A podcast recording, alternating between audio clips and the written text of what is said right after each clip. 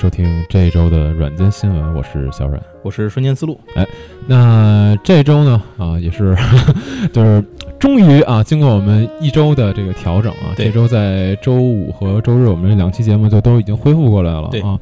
那今天因为我们周中的时候其实并没有做这个话题的征集，所以这一周的软件新闻呢，可能。呃，没有一个相对那么互动的一个一个主要的话题，但是但是我们自己找了一个话题啊，所以 后面的话还是会聊对，假装互动啊，聊一聊。这个其实挺有互动性的一个话题，我嗯。说实话，而且前一阵子好像群里也稍微聊过两句，对，当然这各地大家都可以聊。哎，对，当然放在最后再说啊。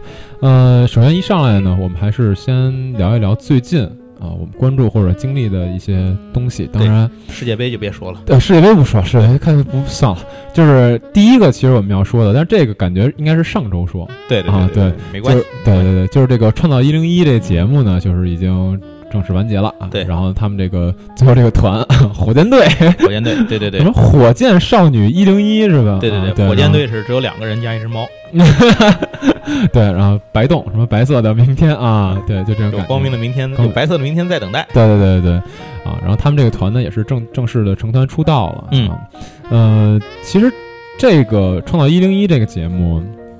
可以算是今年一个比较现象级的一个节目了，对，就是说受到的关注度很高，是没错。有点儿类似于去年的《明日之子》，但是我你可能没看过那个节目，嗯。对，那那个但应该说中国有嘻哈，嗯，中国有嘻哈可能这个例子举得更好一点，因为明日虽然这个团队就是做创造一零一这个团队，虽然也是做明日之子那个团队，但是其实感觉可能是从自己我个人角度上来讲吧，我觉得要说量级上，应该是中国有嘻哈可能可能更更比肩一点。是对，当然这个怎么说呢？因为毕竟还是说这个这个节目，呃，做了这么久，十期，嗯，嗯我们也一都一直跟着看下来了啊。是，其实看完之后，我只说我自己，其实有一种怅然若失的感觉。是吗？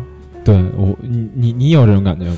嗯，我还好吧，嗯，因为一开始的心态可能感觉我就没有抱着一种太投入进去的心态，我更抱着一种是旁观观察的心态。是你你知道我这种怅然若失的心态，其实来自于哪儿？嗯我我个人觉得啊，就是我觉得这个团，嗯、好像他们的巅峰就停留在最后的那个瞬间了，就成停留在他就是说在成团那个时候也就到头巅峰对，然后往后都都是下坡路，就是其实我是觉得吧，嗯这个东西本身它就是一档综艺节目，它的是它对于电视台的收视效果更强过它以后这个做这个团儿这个意义，对对知道吧？对对，因为它里头本身这些人也本来也不可能就是长期的合作下去，因为以前咱也说过嘛，就两年那个，对韩国那个不也就那么短嘛。韩国那是一年，一年对，，其实我觉得两年都长着说，最好这事儿一年，其实我觉得挺好的，嗯，就是趁大伙儿还都热度都你好我好大家好的时候，这事儿嘻嘻哈哈的就可以解散了。嗯，嗯否则的话闹得不那嘛，他因为他不可能这么多家公司捧出来他们最好的人放在这儿，嗯，然后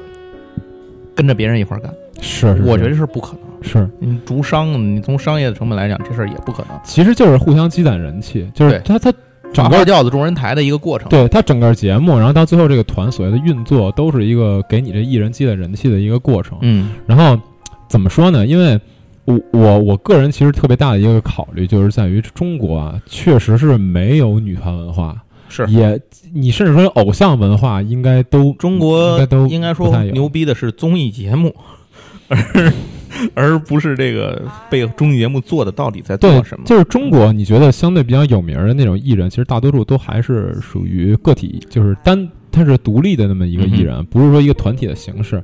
当然，团体这种方式吧，也有很多他业界的大佬说过嘛，嗯说你做一个，比如养成系偶像，比你真正去包装一个偶像艺人，其实门槛要低很多。就你想想捧一个人的话，团团体会是一个非常好的选择。对，就是一堆人里面，什么如果能出一个什么顶级偶像，但是大家都是这种想法嘛。对，但是实际上我觉得可能不是那么理想。是嗯，因为因为其实当时这个团出来之后，首先这个团的组成啊，我我自己还是不太满意的，就跟我比较理想的那个架构还是有一些区别的。嗯啊，然后另另外一点就是，嗯，他们不是出来之后第二天就去湖南台的一个晚会，做了一个什么所谓的对，这是大家一个争论的一个点嘛，就说你们这么快就把这个舞台什么的这些位置都准备好了，都排练那么熟，嗯，那你之前这可能是现场投的吗？你怎么知道就这是一个人？就是两种说法吧，一种是所谓叫熬夜练的啊，嗯那这个我嗯我不知道，我没法判断，我没法判断这个是是真的没法是真是假。对，判断这件事另外一种就是可能就提前这个结果都已经知道了、嗯啊，但这嗯没法说嘛。我我觉得就算提前知道了，这事儿也没什么，因为再说还是那话，人家这是一个电视综艺节目，是别太当真了。对，我觉得我觉得也是，别太当真。嗯我个我个人其实觉得就是，嗯，这个团体吧，就至少在那次所谓的什么成团首秀上面嗯表现的并不好，嗯，就是他们的对，嗯，他们的那个歌曲很很垃圾，狗屎一样的歌曲，然后他们整体的表演也很糟糕。尤其是杨超越，就当然我我不想批判他，我之前我之前我也说过，我说杨超越这个人，我对她这个人没什么意见，无非就是一个业务能力不行的一个女孩儿，嗯，就这种女孩遍地都是。对你去批判她没什么意义，她只不过是因为她被曝光出来了，所以你就一他赶在这个位置上，对你能怎样呢？然后他就这样获得了一个所谓的高位，然后就很多人想去批判她，我觉得没什么必要的。对，就是我我其实觉得就是粉丝有点不能说过分吧，就是粉丝有点啊捧杀那种感觉。这事儿别太拿事儿当回事儿。是对，怎么着？就是我不管是资本砸出来的，其实我更更希望它是资本砸出来的。我觉得你资本砸出来的，你也怪不着什么别人了。但是如果是真的有那么多粉丝给他投票，那我觉得还挺可怕的，因为我觉得任何一个人，就是只要你看这节目的人，你都会知道这个人是业务能力不行的，对他不是适合真正成团去作为一个艺人去表演的。对对，如果你是以练习生的方式在那些养成公司里面，不是在一个聚光的这个舞台上面，迎这个电视节目里面，这样一点一点训练出来出道的话，他一定是出不来。是，就如果说这个团最后出来这个团，你甭管他叫什么名字，他的定位是养成系偶像，好像四十八系那种的话，嗯。如果你定位是养成系偶像，那 OK，我能接受杨超越这样的人。对，但他定位不是养成系偶像，养成系偶像反而需要你有缺点，有明显的缺点。对。对，呃，那那这个这些粉丝是他们的心态就是 OK，我呃我不说他们心态，我从我的角度去观察的话，我觉得他们今天把你捧出道了，嗯。明天我转身我就看别的节目，啊，对对。明天我转身我去看《明日之子》，明天我今天捧完了，这个节目结束了，关上电脑，屏幕一关了，可能就已经结束了。你这人就跟我没关系了。就就已经结束。我相信对其中很大一部分人来讲，一零一已经结束了。对，一零一就已经结束，这个嗯团未来什么样，跟我屁关系都没，有。可能我有天突然想起来，哎，我原来看一零一眼那个谁，我觉得还挺有意思。这人最近怎么样了？我看一下，也不过如此。我能看见，就这样我说啊，这团已经糊了，嗯，呃，就是甭管他糊不糊吧。然后就是说，他转身就去看别的。对，你说喜欢，比如说喜欢孟美岐的，喜欢吴宣仪的这种，嗯他可能他在这儿还是在宇宙少女，他们的可能对他们这些人来讲，其实也区别不大。区别不大。他们会在意别人吗？他们也不在意，嗯，对吧？你这这一个一个意思。对。但是我想说的是，你是把他捧出道了。嗯，那杨超越这个人，所有对他的这种攻击，他承受的这种舆论压力，他都要自己去承受。你们粉丝是没有帮他分担的，你们粉丝负责的事情，你们是在网络上去攻击别人，对那这样只会给这个人造成更更差的反响。对嗯，那这个偶像这个之间呢，如果出现粉丝对攻，那就是只攻不守，没法守。对这其实就很糟糕的一个一个一个情况。那我，所以我为什么说我反倒希望是资本运作？嗯啊，资本运作的话，我我觉得我更能接受。如果真的是众人拾柴火焰高，把它捧出来了，那我觉得还挺可怕的。对对，反正这个团嗯不管他以后怎么着吧，嗯那个就就就这事儿到到这儿，对于我来讲，这事儿到这儿就已经结束了，是是我也不会再关注更多。反正这事儿就是还是刚才那句话，别太当回事儿，是就别太当真。是，那咱这个说完这个嗯不太当真的，咱就说一个不太当真的事儿，但是非常当真的一个东西。啊哎，这是什么呢？是其实这事儿有一个月了吧，一两个月了嗯啊，可能有一两个月了。是我去上海之前就已经在说这个事情，嗯就是网络上有人报了一本书。嗯啊，这本书呢是日本人写的。哎哎，这本书讲什么呢？这个书的名字它叫做很有意思。这个书的、呃讲的是就叫做中国抗日剧读本嗯啊。那抗日剧读本呢，它其实在封面还有一行字儿叫中国中国戏剧读本对，第一，就是第一集。它可能要做别的，哎，以后还会出新的，对还会出很多。那这本书放出来，为什么大家对这个感兴趣呢？就是也是大家抱着一种有趣的心态来看啊。嗯这当时网上热传的一个趣闻，就是这本书啊是日本人写的，嗯整理的中国的咱们所谓各种抗日神剧，嗯把这东西整理成了一本书。然后它的封腰上面就写着是二十一部作品。六百七十八集，总上映时间三万零一百八十分钟。嗯，这个作者整理了这么多相关的内容，嗯整理出来的这本书。然后当时我看这本书呢，也觉得挺有意思的，然后我就托朋友呢去帮我买了一本。嗯所以这个书呢，我现在也拿着了，嗯，但它是日文的，我也看不太懂。嗯呃，然后我就是边查边看，嗯借着这些东西边查边看，也也也是借翻译软件嘛。嗯嗯、感谢现在黑黑科技吧。啊，那这本书我觉得它看完这本书，咱咱先大概讲讲这本书里都讲了什么东西啊？嗯首先说这本书，我们有可能有两种猜测，如果你没看过的话，第一，你可能会觉得这是一个人闲难受，嗯呃，写这么个东西扎笔钱，嗯哎、这是第一。第二，他可能没说什么好话，嗯因为这话可以想象，就是我们甚至不能责怪他不说好话，嗯我们自己都说不出好话来，对吧？大伙儿说到手撕鬼子、抗日神剧、在横店杀鬼子这种事儿，就是自己在大家在说这些话的时候，带着这种嘲讽的这种、这种、这种，或者说是一些自嘲，或者说怎么样的这种嗯黑他的吐槽的感觉的时候，我们自己知道我们自己心里是怎么想的。嗯大家说这些话的时候，所以这本书可能很多意义上来是这种定位，我最早也是这种定位，但这本书其实不是这么回事儿。嗯刚才说这本书是个，就是他这个出版社呀，出过很多这种用看似无聊的事情，但他做深入研究的东西。啊。他说，比如还有什么韩国山寨的这种各种变身超人系的玩具大全，韩国。韩国对他他哦他不只针对的，他各地的都有。OK OK OK 还有什么中国，咱们以前很多档上都报过这种山寨游乐园，什么假开替，看着跟鬼一样的米老鼠什么那种，就是特火，各地那种好像那种小城市可能会比较常见，嗯。或者一些边远的这这些郊县啊什么这些地方。然后他这个里头也有一本书是专门讲这个的，嗯就是整理的特别详实的各种资料，就是真的好多人真的去过做的这种嗯资料。那这个呢，就是 一个日本作者写的，把这个抗日剧写在里头。这个作者名字叫盐田宇博，嗯他不是一个专门的作家，嗯他是一上班族。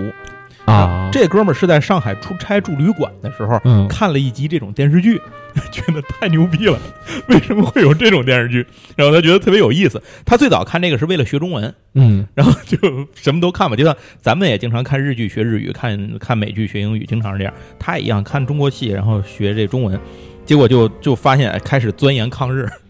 那他学的不得是什么新中国万岁这种？呃，这里头可能我还不知道真不是说这些啊，嗯。反正他就把这些东西都给发现越来越多，越来越多，哎嗯，他就整理出来这么一本作品。嗯。那这本书里头到底是不是扯淡跟吐槽呢？嗯。不是，哦非常严谨。OK 嗯，就是首先，他每一部作品放在那儿之后，他会有这个作品的详细介绍，比如谁演了什么，叫什么，哪个演员，这个演员大概的经历是什么，得过什么奖，嗯甚至嗯他出道什么时候出道，然后他有什么样的经历，这部戏的导演是谁，然后旁边最重要的是他会 他会把几十集的电视剧，咱们有时候看完都记不清里头谁对谁，对吧？因为我根本不愿意看。嗯他把里头每几十集电视剧里面的所有人物都截出图来，画成人物关系图配在那儿。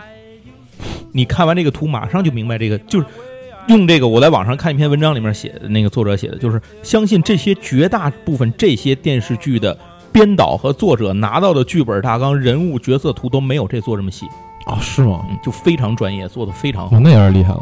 对做的非常好。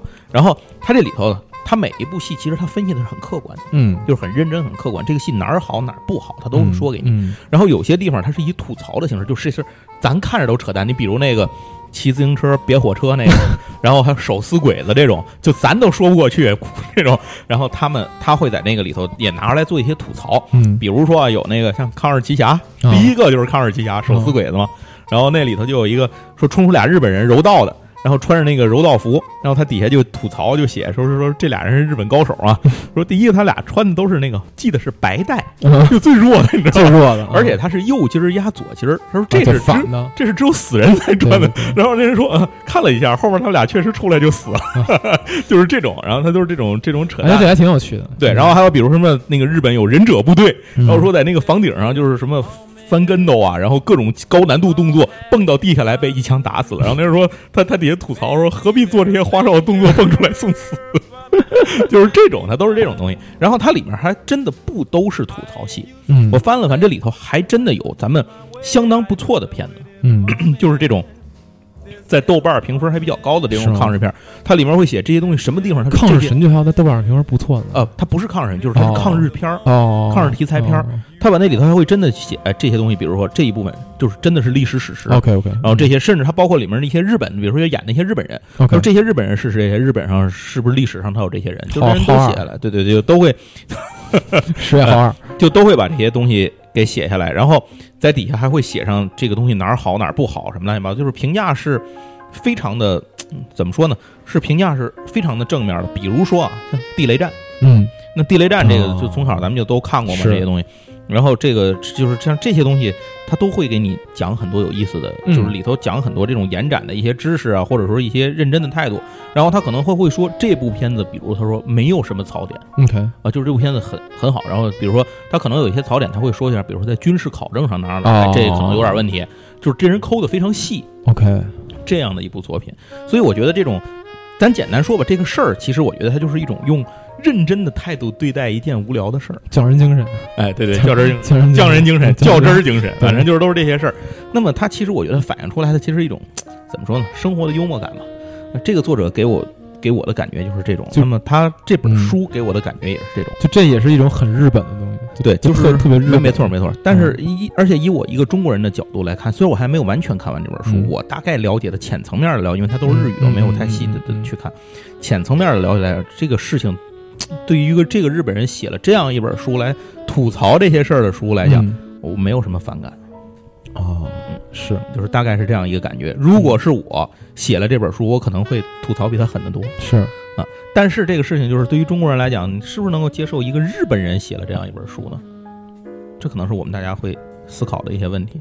所以我觉得这个东西就是，呃，还是要放回来看写作者的，就是办一件事情，它的目的是什么，它的效果哎。其实我特好奇，我特好奇，嗯就是在他写的这些内容里面，我不确定你看没看到啊？就他写的这些内容里面，他有没有呃针对可能偏敏感一点的内容进行评价？呃，基本上没有，基本上没有，基本上没有。它其实都是偏向里头一些，就这么说吧。它每一篇文章，每一本儿，呃，就是每一个剧集，它可能就是两页儿左右，啊不长。啊，这两页儿里头，你去掉前面讲那个就是基本元素的，是。去掉剧情介绍的，再去掉那个关系图，或者是四页吧，就没什么内容了。OK，所以它里面它会列举出几个你看了也会吐槽的点，比如手撕活人，哦，比如刚才我说那什么骑自行车别火车呀，嗯什么像那个忍者部队，还有说什么吐槽为什么就是这里头是日日本有忍者部队出现，说说这个为什么这些忍者穿的都是学生服，而且还是紫色学生装，然后底下又写了一下，然后那个同剧里面的中国就是游击队也啊穿这样的衣服，只不过是黑色的，然后他们大家都喜欢学生装，为什么就是这样？这样一些一些内容没有什么太哦，你觉得太扯淡，或者是说那个太过怎么样？或者你比如说有一个有一个戏，我不知道大家有没有看过，叫《孤岛飞鹰》。这原来我跟着我妈还看过，啥玩意儿？也抗日，也抗日对，就是孤岛嘛，那阵是哦就是上海嘛 OK，OK 孤岛抗日嘛。然后它叫《孤岛飞鹰》，那里面真的是那好人那波，你见过那个《北斗神拳》吗？看过《北斗神拳 》啊，就里头那帮末世《北斗神拳》里那帮人，喽啰那帮兵穿什么，这里头那帮那帮人就穿什么，就那种烂烂的就是那种有一点儿末世的那种哦，感觉，就有一点那叫什么辐射的那种时代那种那种感觉的衣服，然后就是北斗风的，后旗儿路，那叫北北斗风的杂兵，然后说为什么会这样，反正就这种没有什么可解释的。北斗风的杂兵可还行？对对对，回来可以给你给你配个图，哦，我操，配图让你看看。惊了。对对对对，然后还有比如说那种开着摩托从什么楼里头飞出来，然后横着飞老远，就说啊重力无视什么这种，它就是吐的是这种槽，哦。啊，就是让你明显的是一种常识性的问题。是是是是是，所以我觉得这个嗯是 OK 的，这个还可以对。嗯，它有点就有点像那种什么，就那种 reaction 的视频，对对对，就是就是那个，比如说什么日本人看国看中国抗日神剧的反应，就有点类似于那种，然后他把那种反应嗯。写成一个书还。有刚才说那个，就是忍者出来是要翻跟头做一堆东西，他底下就写这些忍者都有中二病，就是忍者都有中二病，所以他们被打死也很正常。啊，就是说这些这些事情，所以我倒觉得，是哎，啊挺国内有意思的。哎，国内如果有出版社的话，有兴趣可以接引。进一下，对对对，看看这本书到底是我它有没有细节，我们没看到，说是就是咱们应该批判的，是不是是有？我不知道，在这儿不知道，但至少知道的部分来讲，我觉得倒是引进下来，大家从另一个角度来看看这些，挺好玩的特别像那种日常吐槽啊。对，就是那种感觉。只不过它是主题向的、认真的日常吐槽。是是是行。那然后这事儿说完，那是吐槽这个事儿，咱就歇着档。哎，我其实我我是我稍啊微插一句啊，插一句就是你刚才正好聊到日本了，我嗯其实想推荐一个纪录片，因为咱们这个节目现在感觉就感觉每期都应该推荐一个纪录片什么什么是什么没有，就是也是一个老纪录片儿，NHK 的七十二小时。啊？NHK 的，嗯七十二小时，就是这是一个挺也算蛮蛮长寿的，一个拍了很久的一个纪录片儿。嗯什么意思？就是他在一个地点，嗯或者说那么一片区域吧，嗯然后在那儿持续的拍摄七十二小时，七十二以七十二啊小时为一个周期，然后记录可能在七十二小时里面你能遇到的、发生的，然后可能感受到的一些东西。对，而这个啊呃，如果说你因为日本的那个日本版嗯嘛，其实可能有一些你未必能 get 到它的点，所以嗯你可以先看一下所谓的有一个上海版。嗯。对，当然我不知道他买没买版权啊。其实我觉得看那个什么也有点这种感觉啊，就是之前有一个人拍那个就是深夜的麦当劳啊，对，类似于那种，啊就是这种。对，就是因为我我看那个上海版是麦当劳十二点后吧，还是是是是是，麦当劳？我给大家就举一个，例子，比如说像那个上海那个版本里面，嗯他是说他第一集讲的是华东医院外面没多远，就是在门口的一个全家，嗯因为咱咱们都知道，就是上海那边这种便利店非常非常多嘛，嗯有一全家这种。然后呢，呃为什么它锁定在这么一个地方？嗯其实一开始你也觉得奇怪，便利店有什么新鲜的？不就是买东西、吃东西，还有什么？对吧？就你你可能一开始都会这么觉得，但其实不是。它有意思就有有意思在它是在医院外面，啊啊，所以说你在这儿你能看到很多人，一种是我来这儿。比如说治病或者做手术的人，嗯就他会聊到说，我什么我在云南出差的时候啊，或者说云南旅游的时候，因为什么高原反应，或者说因为其他的原因，什么脑子里面瘤破了，嗯然后呢，家里人就跟他说啊，说我们来来这儿治病，跑大老远，什么全家都要出动之类的，会去聊他这个病的故事。然后包括说，你还会在这儿遇到刚做完手术出来很急促的要买一瓶水喝，可能回回去之后马上又要投入新工作的医生，嗯。他也会在这儿跟你讲述一段故事。然后包括其实这个嗯我我你说这个事儿让我想起来以前就是因为我我父亲那会儿抢救住院，包括是是是。我我之前还有其他一些是原因去在夜里的急诊室是。啊，真的急诊大厅看，觉得世这世世间百态，对对，就包括说我刚才他那里面还有什么来陪床的家属，嗯。还有更多的故事。他一集大概只有二十几分钟，但是能给你感觉到的那种内容，感受到的那种非常丰富其实是非常丰富的。嗯。对，而且各种主题都有，它每嗯期只是一个地方。对对，可能这一期是全家，下一期又换到另外一个地方，啊都是一个代表。性质的这种对对，对对对对，就它其实就是在它拍摄七十二小时一个周期三天，嗯其实它能收集的素材或者故事之类，大概也，嗯，我不能说很多，嗯，但至少可能多种多样吧。是最后剪辑出来了之后，我觉得看完还是蛮好，对对，这个这个我也看，我给大伙儿做个推荐。对对，然后刚才那个顺便说一句，我刚才忘了，他这个里头有一个著名的吐槽的一个嗯段子。刚才咱说那个抗日神剧那个书里头，嗯就是在一个作品里面有一份这个日军的高级机密的这样一个成计划，里面有他的成员名单儿，嗯嗯，这里面有日本前首相、日本声优，甚至还有 AV 女优。就是什么都有，这估计就是编剧写东西是自己夹带点私货，觉得好玩就扔里头了，就是这种事儿呗。然后。对对，就什么都有。行，那那个咱们这个话题说到这儿，包括这 NHK 的这个东西说到这儿，然后后面呢，这个呃，给大伙儿其实想聊一个事情，就是我前两天去了趟杭州，哎哎，这算是一个聊聊，嗯呃旅游的内容吧，啊嗯那这个是一点儿小小的见闻嘛，因为这是我跟小阮去上海参加桌游展。是，然后回来之后呢，就跟小阮就分道扬镳了，是吧？我就回来了。对对，然后我呢就去了杭州，因为我母亲呢身体不太好，所以嗯我说呢就接他到杭州啊，去西湖边儿住两天，嗯。然后去看一看，放心放松别总在家闷着，嗯。对吧？哎，那我就从上海呢就到了杭州了，然后给他买了一张去杭州的票，我在哎。杭州接的他。那这样呢，我们在西湖边儿呢住了大概五天的时间，嗯嗯那这样呢，就算是很浅显的对杭州有了一个了解，因为那边儿就是那附近的城市，像上海、南京啊、扬州啊这些，呃，我大概都去过，但是我就嗯一直，呃，苏州这些我都去过，但是就嗯就一直避着这个杭州就嗯，没去了。是。是这次得这个机会去看了一下，呃，先说总体的印象吧。我其实想插一句啊，就是我觉得可能是我一个偏见，因为我是特别早之前去过一次杭州，啊，很早以前，当时我给我的感觉其实很差，你知道为什么？哪年啊？你这是哪？我有点有点忘了，要不反正十，年嘛，可能不到十年，可能不到，可能但不到看也够长但。我其实想不起来是哪一年了，但是我去的时候，这个差是体现在什么地方？地方因为我我可能是当时的感觉啊，嗯我觉得杭州是一个就是那种旅游气息或者旅游城市的气息非常浓厚的一个地啊，方。是是是是，对，然后我非常非常讨厌这种气息，啊，所以当时的话，杭州给我的感觉就极差。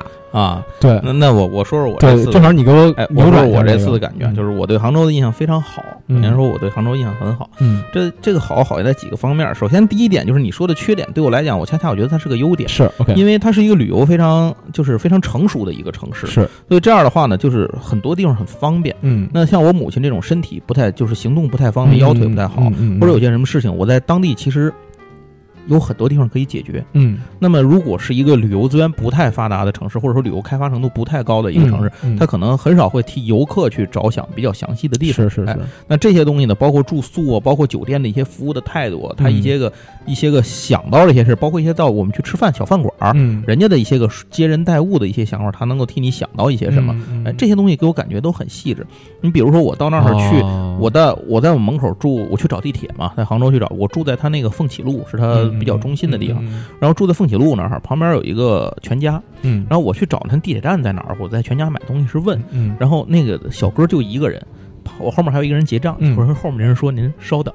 然后就把我带到门口，给我指你去哪儿哪儿哪儿，从哪儿进去，怎么走怎么。他说：“他说我给你在这说，你肯定不明白。我在那儿给你指着看，因为他那个楼啊，那后面那几个楼，它前面有入口能够进凤起路那地铁哦，但是你从后面的商场进会更方便。OK OK 哎，他就给我讲，你从哪儿哪儿进去，进哪个梯下去，直接下去就是往哪儿走，那你比那样走会方便很多。嗯那我当时给我印象，那天那是我刚到，我我我我就是我妈还没到那会儿，哦，给我感觉就啊很好，就是这个第一印象就很好。哦然后后来又遇到了很多类似的事情，就是当地嗯遇到了很多这种类似，就是他那种服务精神，我明白我明白，就是嗯觉得很舒服。可能就是诉求不一样，因为我我去一个城市，我嗯最大的一个诉求是我要感受它这儿最真实的生活气息，嗯，所以一一旦这种旅游气息浓厚了之后，啊我反倒会觉得有点奇怪。是我是需要它旅游的便利嘛，对我来讲。，嗯那而且这个城市苏州这个呃这个杭州这个城市给我来讲，第二个印象好在哪儿呢？它是我符合我对南方城市这种不夜城的一种、啊，一种认一种一种想象。OK，就是满足了我一种想，可能我的想象很很很浅显，嗯很肤浅，不应该这样。或者上海也是不夜城，或者是怎么，咱都是上海十里洋场不夜城，对吧？？嗯就各种各样的不夜城。但是杭州真的给我这种感觉，为什么？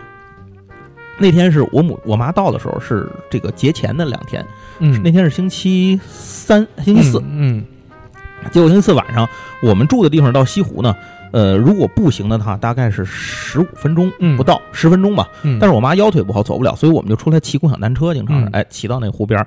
那那天到那儿的时候已经八点半了，嗯那我陪着她在西湖边儿就走一会儿，歇一会儿，走一会儿，歇一会儿，呃人非常多，嗯，然后卖吃的、买的、卖的还都挺多。嗯然后转一圈之后回来的时候，大概已经是十点，还在西湖啊，还在西湖上坐了一船。嗯等回来的时候，大概已经快十一点了。嗯，这个时候有很多人离开，还有很多人进来。嗯就这这个地方，感觉就是西湖边儿，当然它可能也是特指西湖边儿，我也不知道别处是不是这样啊。就是好像除了天色有变化，其他没有变化。嗯这个地方，那就是来来往往的人非常多。大家，而我坐在船上的时候，旁边有三个女孩儿，是两个人是杭州本地人，一个人可能是外地人，但他们以前是大学同学。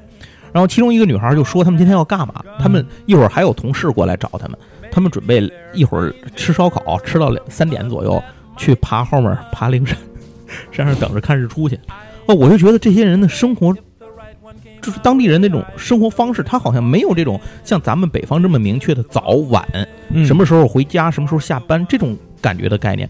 他可能有上下班的概念，但是他可能没有一种就是下了班之后我就一定要回家，或者说早晨了要干嘛，晚上了要干嘛，天亮的时候干嘛，天黑了要干嘛。他好像没有太多这种感觉，就是在这个季节里啊，可能也是特指在这个季节特别暖和、比较舒服这个季节。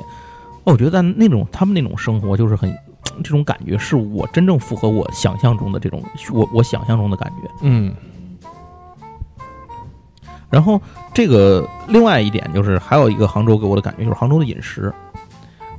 如果说我刚才说那几个城市，像上海、杭州、南京、这个苏州周围的这些城市，嗯那些地方的饮食都各有特色。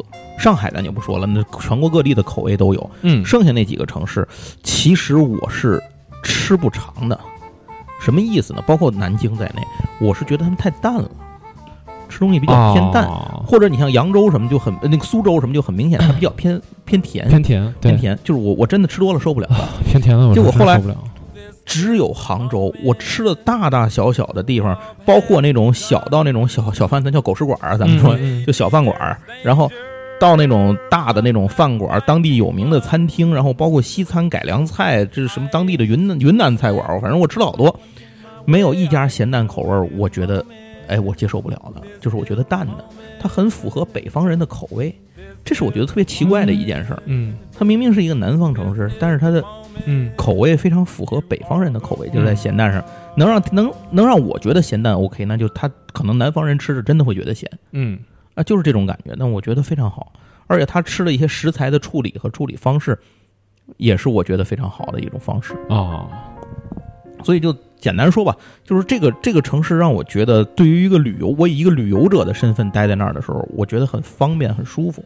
然后还有一个地方让我感觉比较好的，像比如西湖啊什么这些地方，嗯那它白堤、苏堤啊，周围这这一圈儿，就是它整个都设成成一，就是像公园在城市里，城市在公园中的这种感觉。哦，而且我在当地去了一些，我找朋友去嘛，又去了一些他们这个杭州的一些这种居民区啊什么这些地方，嗯就真的有时候我很难区分出来哪儿是公园，哪儿是绿地，哪儿是进入这个社小区了，嗯。哪儿还是这个进入了这一个什么样的一个公共区域。嗯嗯就它很，你没有觉得在它这个水水和绿色之间，植物植物的这种交错之间，你可能它的这个功能区域已经发生了转换，建筑的功能区域，嗯你自己有时候都意识不到嗯。啊，就这种感觉。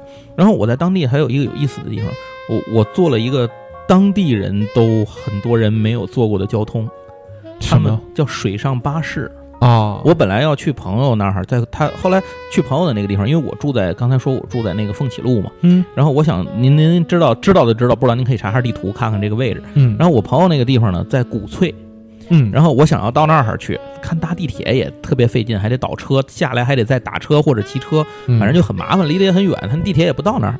哎，我那天就查，突然发现他那个水上它不有运河嘛，嗯那个水上面有这个虚线，是。虚线一般就是航运线啊。是。哎，这我知道，我就看那个航运线，我就发现那个航运线是断，就一段一段，是它走一段会停一个地方，然后再往前走一段，这种跳跃式，啊这就代表着它有固定停岸的地点。是。哎，我就想，我说为什么一个客，咱一般知道咱坐那个船上，河上有这种客运船、这种嗯。游览船，这个很正常。嗯。但一般游览船是从一个地儿开出去，再回到这个地儿停下，嗯。它不会中间一站一站的这么停。嗯我就把那个地图放大看，上面写的是水上巴士交通线。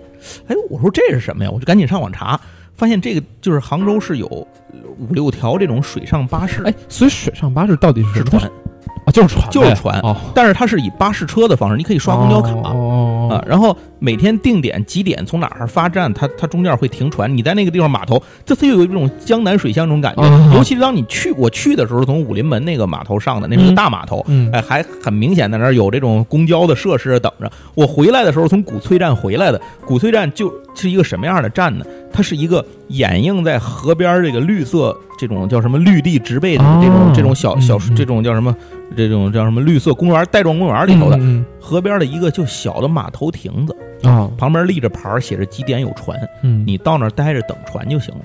船来了，夸着扔绳子上了，啪一系，人家船蹬过来，你就上船。OK 啊，三块钱全程，三块，对，超便宜。让我想到了以前的北京地铁，我看了一下二号线，我坐的是二号线，它的全程大概是十几公里，嗯。三块钱。然后我坐了这一段是六点七公里，哇，所以好开心。然后后来我问了好多，当时我在群里还问咱们群里的听友，我也说我在杭州嘛，我说我坐这个船有谁知道？然后有朋友说他在他是杭州人，有朋友跟我聊，啊我就问他，他跟我说，他说我都没坐过这个船。然后我问我们酒店的底下工作人员，他们都不知道这个船。那为什么呢？就是说这个在杭州不是一个常用的对对对，好像不是，就是它只有一号线用的人特别多。但其实我给各位去旅游的话，我给你们强烈推荐，因为因为它这个是走的是杭州市区内的这个水道，人工运河水道，它能看见两岸杭州两岸所有的景色，特别漂亮。哦这几条线其实每一条线都是我查了一下，都是景色线，它都是设计过的。哦，哎，那按说，其其实我觉得挺奇怪的，因为按说它这个水上巴士，嗯既然已经入了公交系统，对吧？对然后呢，同时像你说的，它其实还是有一定、有一定、有一定这个通信作用的。就是为什么会？可能就是应用量低吧，就是大家可能还觉得船慢或是怎么样的，也许它哦就是你没有一个旅游者的这种不着急的啊或者这种心态的时候，可能你会愿意更快的回家。陆路交通毕竟可能你感觉起来，比如地铁，比如你自己开车，可能会更方便一些，它能够直达。因为水运它毕竟只能顺着河道去走，嗯你要恰巧在河道周围，这事儿可能还好说。啊，我理解这个意思。对对对，而且它这个船，我发现一个问题，除了嗯一号线之外，其他的线路它每隔一小时一班，就差不多一小时才一效率，太低了，而且中午的时候十二点那班是没有的，它还要隔两三个小时。就是效率对对对，只有一号线相对比较频繁。是所以这样的话，就也是会形成一些使用上的问题。对对对而且它每条船跟车不一样，车上你多塞塞人，可能还能塞塞。它船是严格限制一条船三十五个人，这个小船。哦，所以如果你前面几站人满了，没下人，你在那等着，你就上不来船。没错，那这个作为通勤来讲效率太对，低了，它会有一些这种问题。对但是对于以我一个旅行者来讲，我坐那条船，我我那天上船的时候，大概船上有将近嗯十个人。然后那个大妈前面来打骂说：“今天怎么这么多人？那 可能就是对于游客来讲，这是一个不错的出行不错哎，这个如果您去杭州的话，我强烈给您推荐。是哎，那基本上我想说的就是这些吧。就是嗯杭州这个城市，对于旅游者来讲，我是觉得蛮，就是怎么说呢，很很给你想的很周到，嗯而且它有各种各样的这种交通的方式，嗯网上就是可能让你能体验一个不一样。我北方人啊，嗯不一样的感觉，尤其北方人去。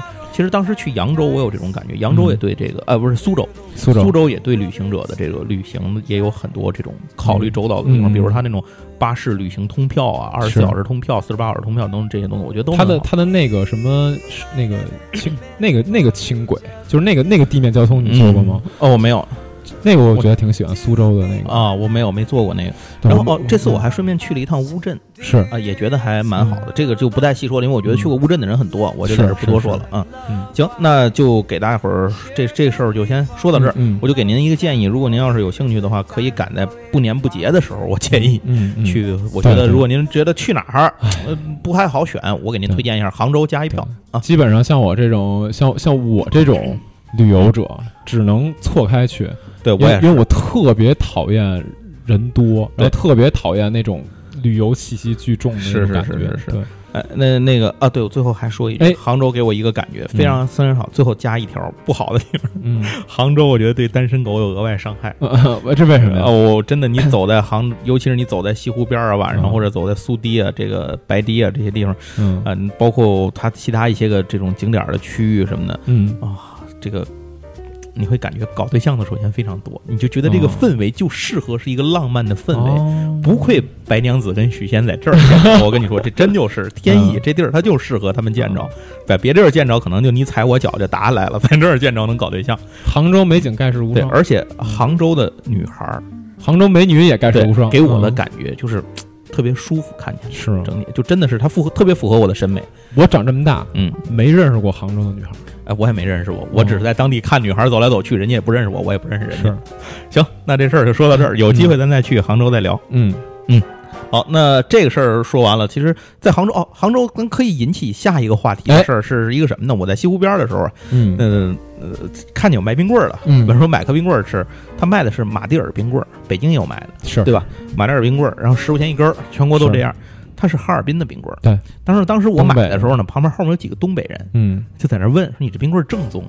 嗯 然后那人说：“正宗，这全国都一样啊。”那那女的说：“我我可吃过，我尝尝是不是正宗不正宗。”后来我跟我妈就走了，这事儿我就没再听他们后头讲。那俩人也是开玩笑的，就嗯就是也是逗着玩儿说的。但是就引起我一想法，就想到了一个另一个事情，哎就是最近这段时间在网上好像有很多公众号在写一些文章啊，是讲就是天津人和对天津煎饼果子的一种感受、认知和坚持，，真是啊挺多的，非常多。而且原来最早啊，可能是大家在停留在朋友圈里头，是后来是一些小号，现在真的是一些阅读量非常大的大号在专门写文章说这些事儿。啊，我就觉得这个不知道是为什么啊，就天津人和煎饼果子突然间这事儿火了。但是我觉得，以我作为天津人来讲，我确实在外面会看到煎饼果子的时候，它写着我倒不是所有煎饼果子都有这种感觉，嗯嗯嗯就是天津煎饼果子以及在天津卖的煎饼果子，但凡不是按照标准去做的，我都会觉得这东西有问题，是就我绝不会去吃邪教嘛啊，我绝不会吃它。就是我有吃，就是吃你这个邪教煎饼，我不如去吃大饼夹一切嗯啊。就是你可以叫大饼夹一切，那你就随便夹；嗯你叫天津煎饼，你就不能随便夹哦啊。我我是觉得，但是我认识的天津人大，我也似乎都是这样。你们都比较原教旨，对对对，就是天津津人对煎饼这事儿比较坚持。我也是因为公众号现在大量在宣传，对我才知道煎饼，就是因为因为天津人吃煎饼嘛，就是我是知道北京人吃煎饼的。但是说实话，我在嗯北京吃过两次煎饼，我不会再吃了，嗯因为北京和的面是白面为主的，是它糊鸭汤。我这么跟你说吧，北京最早的时候刚有煎饼这个东西的时候，也是完全按照天津那套活来。后来改良了，不知道后来啥后来就改改变了，因为对毕竟他离开了那这个地方，他可能就也没有什么这种地方的约束感，他就随便变嘛。你因为你觉得怎么好做，怎么适合就怎么做。对，因为我说实话，这是这么一个事儿，就是其其实今天咱们就把这个当一个主要的话题去聊。对对对对，因为呃，首先我要提出一个概念啊，嗯就是我觉得现在可能不少人会对这件事儿有一个直觉上的误会，嗯，就是正宗不等于好吃。哎，对对对对，正宗跟好吃，他们俩中间不是直接画等号的。或者说正宗的不一定是适应现在市场需求对尤其像天津的狗不理包子，嗯天津狗不理包子就是特别典型的这样一种产品。首先，放在现在来看，狗不理包子不符合市场需求。第二点，狗不理包子不好吃。现在，嗯现在啊，因为什么？油太大了。对，这是当然。为什么说要坚持这个做法？因为这个做法是正宗的。对当我我嗯这回去杭州的时候也有这样，当地朋友跟我说，我我因为我这回去，我妈走不了什么地方，那肯定就是我徒弟什么就带她吃点当地东西嘛是。是，所以那你要吃什么呢？嗯，这个一定要吃这个西湖醋鱼，对吧？嗯？嗯，那我说去哪儿吃？结果后来说楼外楼最有名啊。嗯。嗯然后当杭杭州所有朋友跟我说，你千万不要去那儿吃，嗯又贵又坑人嗯啊。他说虽然他号称正宗，他正宗嘛，他正宗，嗯，但是不好，但是就这俩字儿是啊，你不要有我们给你去告诉你你去哪儿，比如他们给我推荐杭州酒家呀什么的，嗯我去还真不错，好多地方都又便宜又好。对，呃所以就就是这种跟天跟狗不理包我相信各地都有这种东西。就各地应该都会有这样的那个情况出现嘛，大家就会争，哎，你这吃的不正宗，你是上我们那儿吃去怎么着怎么怎么着？嗯可能有一些啊，嗯相对来讲是正宗的会更好吃一点，或者说更口呃就是口感什么的更好一点之类的。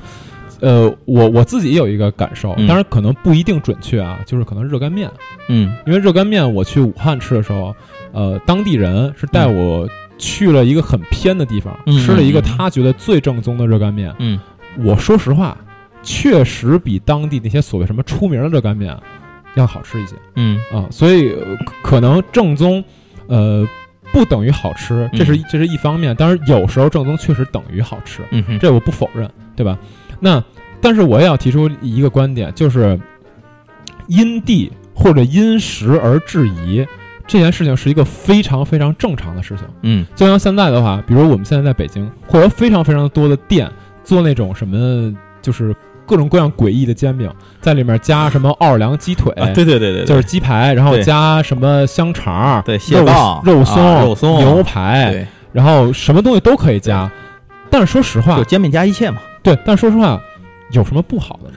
嗯，就是这么一个问题。然后，然后，然后像刚才提到说，呃，你天津的话必须要是绿绿豆面做，对然后北京可能换白面做的话，这我不确定有没有成本上的问题啊。嗯，但是啊，肯定有。对，肯定会有成本上的问题嘛，因为这个东西它毕竟作为一个小吃，对，它可能它接触的主要人群是是当地生活的人群，对，就是一方面，呃，我我说它的可能它跟煎饼，其实嗯。煎饼果子这种东西，它有一个特点，就是我觉得这种是。这种本地食物要，分成几种来看。是。首先，第一种是菜系，这种是。咱不说，不在咱们讨论范围内。像刚才我说西湖醋鱼、狗不理包子，不在这种讨论。对，然后接下来小吃，嗯，狗不理包子这种不算小吃，是。什么算小吃？麻花算小吃，嗯，但是麻花已经自己变成了，它变成了它就是礼品小吃，它不再是人民生活我们日常老百姓生活里需要的一个东西。谁没事儿平时买麻花吃？天津人是没有没没有这样的人，我我买都是送礼的。对。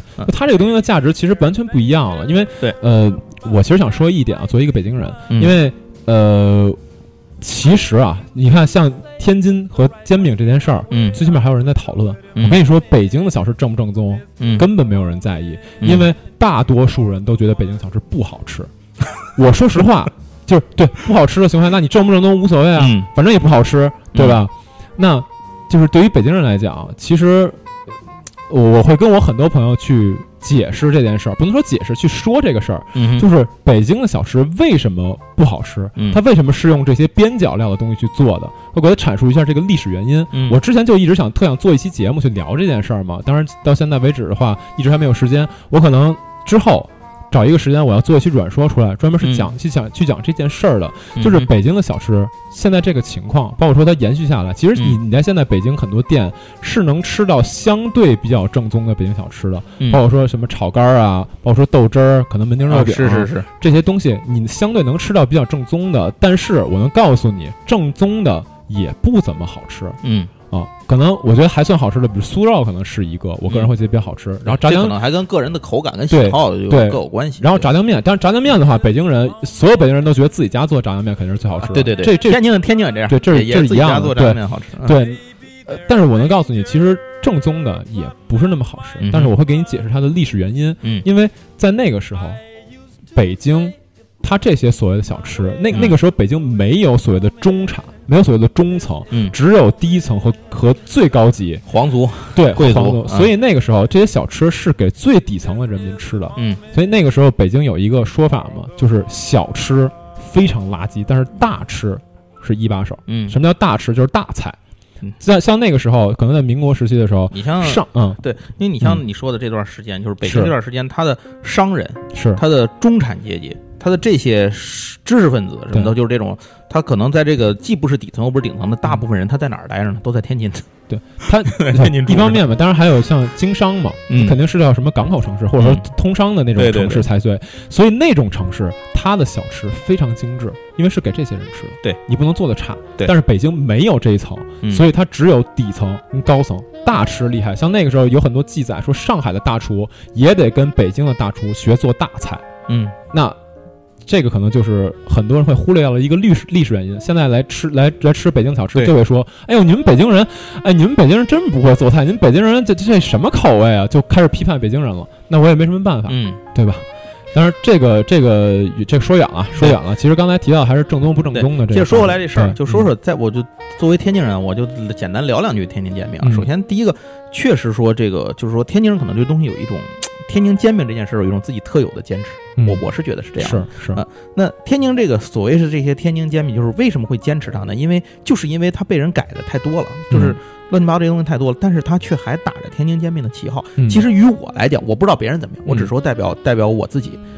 只要他不写天津煎饼，他说你他就自己叫，比如杂粮煎饼，是。你你叫什么煎饼，你随便都可以你爱做嘛做嘛。都可以。但是你如果叫这名儿，你就按这名儿的做法做。明白啊，就是就是这个道理，其实就这么简单。明白，就是您不能挂我这名儿，哎对对对。但凡挂我这名儿了，对。不按这个做，，你就你别提你是天津煎饼，你你爱做嘛做嘛。对。比如说这个天饼煎饼这个东西，其实分几种啊，最有名的那天津您给我讲讲天津烧烤饼。哎，一一会儿一会儿一会儿咱还我还想说这事儿，啊，就是说煎饼这事儿中嗯。在中国分四种，是，哎，流派分四门儿。嗯。第一个是天津，然后天津煎饼的一种改良嗯。就是北京煎饼。啊，饼，北京煎饼，嗯然后山东煎饼自成就是山东山东是山东大煎饼，对对，它真正就是摊完煎饼当卷饼吃，是，这个真跟咱们这个煎饼不是一人家码事儿。不是一回事儿。然后到了东北之后，嗯。又把它进行叫做山东煎饼 Plus，嗯 就是在它的基础上什么都加，就是东我我以我以为到东北叫烤冷面，没 没没，就是东北的煎饼就是嗯。放的更杂，什么你你敢吃他就敢放，是，哎，就是这样的一个就是这种这种风格。嗯，所以说这个东西里头呢，就是天津煎饼可能属于最原教旨主义的一个一个一个东西。那天津人对这东西呢，其实一种方面是坚持，另一种方面也是一种自己幽默的一种表达，就是说是。我就这事儿跟你较个真儿，你怎么着呢？是。对吧？其实就是有这种感觉。那天津煎饼里头其实真的不放什么乱七八糟的东西，那嗯面儿基本就是还不是纯绿豆面儿，应该是混小米和白面的三合面儿嗯啊，，应该是用这东西做的。但是那那这就太但是这事儿说实话嗯有点矫枉过正。怎么叫你矫枉过正呢？三月份是天津这个餐饮行业协会啊，成立了一个分会，叫啊煎饼果子分会。这事儿在天津人自己来说，都像刚才那个抗日神剧那本书一样，啊，就是天津人拿这事儿也恼。哎，可是我其实有一个小问题啊，嗯就是现在在天津还能吃到特别正宗的煎饼果子吗？能。就是天所谓天津煎饼叫嗯天津煎饼果子，啊，全称就是它没没有把这切开，就是这个切开说默认后面俩字儿有俩字儿。因为我上回去天津的时候，嗯，吃的那煎饼是加果是果篦儿，对，天津煎饼果子里头嗯。只能放两种东西，第一种叫果子，就是果子第二种叫果篦儿。啊，果篦儿跟北京薄脆儿还不一样，不太一样，对对。不一样。嗯。果篦儿炸完以后口感比那更更酥脆。那是。对，那因为它用的那个好油炸的对，和面和面不太一样，油温都不太一样。是是是。反，正出来那东西就是天津里头，就是天津煎饼里只许放这两样。嗯，你但凡见着别的东西，要么就不放。你说我摊套皮儿，这可以。我还真在北京吃过一回卷果子。的，嗯，但是我不确定那口感一不我一样。说实话，我记得我九九几年、九八年、九九年来的时候，嗯。我在北京马路上这个摊煎饼，嗯。虽说它是白面煎饼，吃的我糊牙糖都不好吃，嗯。但是它放的是果子，嗯。它是放果子和薄脆儿，也没别的东西，嗯嗯。都是这些年我觉得就是各地的人来人往，这事儿串的，是知道吗？包括杂粮啊，包括什么卷一切，你放我就你吃我就放，这都是对，慢慢慢慢就是刚才你说的演化出来的市场需求对。演化出来的。哎，说实话，因为现在北京啊，就是各地的各地的朋友都来都来到北京嘛，所以你要说北京真去坚持某一个所谓的传统，嗯。也挺难的。基本上来点什么食物，都得进行点这个所谓的改造嘛，对。就是因时或因地而质疑，嗯。就没办法，因为北京就是这么一个城市，那是。我做的东西就可能就比较综合，对，其实就是说天津煎饼这个东西，天津煎饼果子，咱应该说简称煎饼果子这个东西，是。其他地方都叫煎饼，就嗯天津是煎天津煎饼果子。对，那煎饼果子这东西对天津来说，可能它就是一种城市、一种文化符号、哎。一种思乡的情绪，或者说它是一种这怎么说呢？一种自己的归属感。嗯，就在这个就在这点儿吃的里头，所以你说他对他有一种特殊的坚持嘛？我觉得是没问题的。是。啊。然后就说刚才那个行业协会那种那种属于傻逼，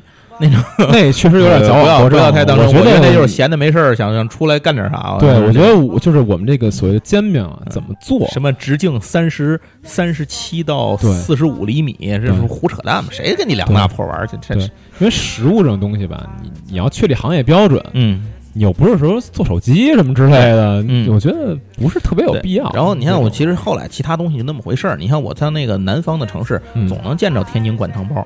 嗯那你天津灌汤包让人南京、让人河南人人怎么想？对吧？天津根本没有灌汤包。对对对，对天津的包子跟北京是一样，实馅儿、实着馅儿。还有天津手抛饼，啊。天津手抛饼这是在在在台湾见着台湾吃的，但是在天津呢，只有只有这个台湾手手抛饼对，对。也不知道谁最早扔给谁的。嗯。那天跟那个在上海的时候，跟台湾那帮朋友吃饭也说到这件事儿嘛，就是对。大家都是一笑了之，这事儿就是反正哈哈一笑。对，反正您可稍微记好了，就是嗯。北方这种什么面食里面带汤儿的嗯，很少，几乎没有，所以您哎别天津有一特殊是是叫锅巴菜，啊，叫锅巴菜、嘎巴菜。嘎巴菜天嘎巴菜，但那个写的就是锅巴，嗯，锅巴菜绿豆绿豆面做的锅巴，那个特别好吃，但它是那个是汤的，不是它是面食吗？是面食，啊，是面食，绿豆面的嘛哦。它做完锅巴切成丝儿，切成片儿，哦，一块儿一块切成切成片儿的那种块儿，然后用卤给拌在一块儿。对，所以就是说特别少嘛，不能说嗯完全没有，特别少。然后您要说您在南方看见什么北方带摊儿的东西，嗯，别轻信。对对嗯对，行，那这事儿就是。其实就是说煎饼果子这个这个事情，只是说就是对天津人来讲，就是刚刚我说一种归属感，一种文化符号，或者说嗯天津人本身对自己的文化有一种坚持感。嗯，就是这是天津本来就是一个传统文化的一个一个，就是这种保留相对大家传承比较多的地方。嗯在北方来讲，你是曲艺也好，什么东西也好，所以饮食也这样，就就这么回事儿。嗯，所以，如果您以后想尝尝到底什么是正宗天津煎饼呢，你可以来天津找我，我带你吃。但是前条件就一样，你得住一晚上，早晨吃。哎哎，这这这个天津就得吃早点。你要说现在天津也有那种啊什么中午晚上都能开的，嗯但我跟你说，那东西就不是味儿。对，它正宗那个，但凡是那种正宗做这些的，都是那种家庭老户早。上得出摊自己自己在那个楼里头，比如一楼、嗯这阳这窗户那儿开个窗户，嗯，就给你做摊。人晚上根本不做这东西，所以你要做，一定在天津住一晚上。您要想来吃这个正宗的北京小吃啊，嗯我也可以带您去吃一吃，能能带您吃点正宗的东西。但是我 提前跟您说好了，也不是特好吃 啊。但是，但是我作为北京人，确实这豆汁儿我是挺上瘾的。啊我那就看那你厉害，我真不行我这辈子喝过一次，我看您能不能喝这东西了。对 对，那这个话题呢，也就先说这么多了。对，因为我觉得可能就是大家吧，不同地方的朋友可能都对这个所谓正宗不正宗这件事儿有自己不一样的要求。对有些可能相对来讲生活的时间长一点儿，对对对他觉得我就得吃这正宗的。竟不是都有煎饼果子行呃，业。对，就是说说白了，说白了，你其实像像咱们像中国啊，现在很嗯多地方它都有个什么这个地方的什么什么，嗯，那个地方的什么什么，嗯，对，然后可能真真是到那个人家那地方人来了，吃完就说，哎，你这不行，还是得到我们那儿去吃。反正有的时候好多东西，即使你是正宗的，你离了那方水土，用另一个地方来的东西来做代替它，是。你没那些材料啊，你吃完就不是那味儿。对对对对，比如羊肉泡馍，天津羊肉泡馍就没好吃的。嗯，天津手抛饼 啊，这话这这这这梗我他妈记一辈子。行，呃，也就这话题也就先聊到这儿吧。大家要有什么想说呢，可以直接在我们那公众号里对对对对，回复给我这个话题啊您可以留言，比如说您当地您觉得这种像像天津人对煎饼果子的坚持，您当地是不是有这样哎也有这样的吃的，对对吧？或者您对待这个想法有什么样的想法，你都可以给我们留言。各地朋友肯定都有。对对对，一定有。是，行，那这期节目呢就先到这儿了，感谢您收听，我们谢谢。下期再见，拜拜。拜拜